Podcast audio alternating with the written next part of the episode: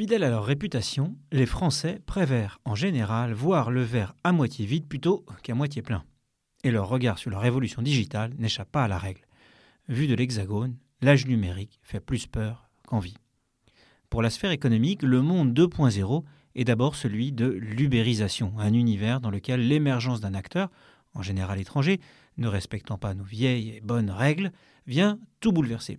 À l'image d'Uber, Airbnb ou Netflix, il concurrence de façon déloyale des entreprises tricolores comme G7, Accor, Canal+, en créant des emplois de plus en plus précaires et en cherchant à échapper à notre pacte social et fiscal. Dans l'arène démocratique, le bilan est également souvent perçu d'une manière sombre puisque l'avènement des réseaux sociaux serait le terreau sur lequel fleurissent la cybercriminalité, les fake news et les informations formatées enfermant les citoyens dans la bulle de leurs convictions. Sur un plan humain, enfin, cet âge 2.0 aurait enfin fait de nous des zombies digitaux, accros à leurs smartphones et aux écrans de leurs tablettes. Le paradoxe étant que nous avons le sentiment de communiquer de plus en plus avec ceux qui sont loin de nous en tissant un lien numérique, mais que nous en oublions de nouer des conversations avec ceux qui partagent notre monde physique. Même si on ne peut nier que ces critiques recèlent une part de vrai, il conviendrait tout de même de porter un jugement plus nuancé et de ce fait potentiellement optimiste. Certes, la révolution digitale bouleverse bien des habitudes, mais la remise en cause des rentes, comme le développement de nouvelles sources d'information et de loisirs, sont surtout positifs. Et si les réseaux sociaux sont critiquables, l'histoire a déjà prouvé qu'ils sont finalement bien plus dangereux pour les dictatures que pour les démocraties. Nous sommes dans une période de transition. L'équilibre existant n'était pas forcément bon, mais il avait le mérite de nous être familier et donc rassurant.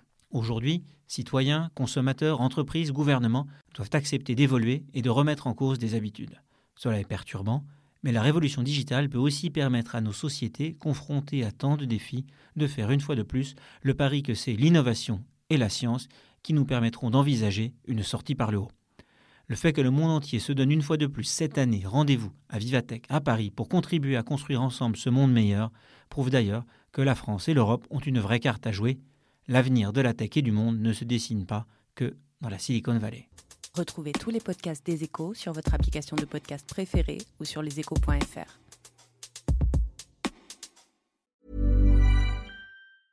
Even when we're on a budget, we still deserve nice things. Quince is a place to scoop up stunning high-end goods for 50 to 80% less than similar brands. They have buttery soft cashmere sweaters starting at $50, luxurious Italian leather bags, and so much more. Plus, Quince only works with factories that use safe, ethical, and responsible manufacturing. Get the high-end goods you'll love without the high price tag with Quince. Go to quince.com/style for free shipping and 365-day returns.